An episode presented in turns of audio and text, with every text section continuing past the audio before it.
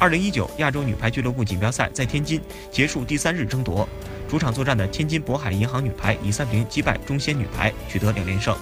东道主天津渤海银行女排首秀以三比零轻取中国香港国际女排。昨天球队轮空，并且迎来了三位国手李盈莹、刘晓彤和龚翔宇。这是刘晓彤继二零一七到一八赛季以后再次为天津女排效力，龚翔宇则是首次加盟天津女排。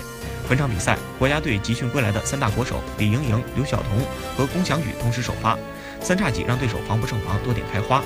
根据赛程安排，北京时间四月三十日晚，天津渤海银行女排将迎战小组赛最后一个对手哈萨克斯坦阿勒泰女排。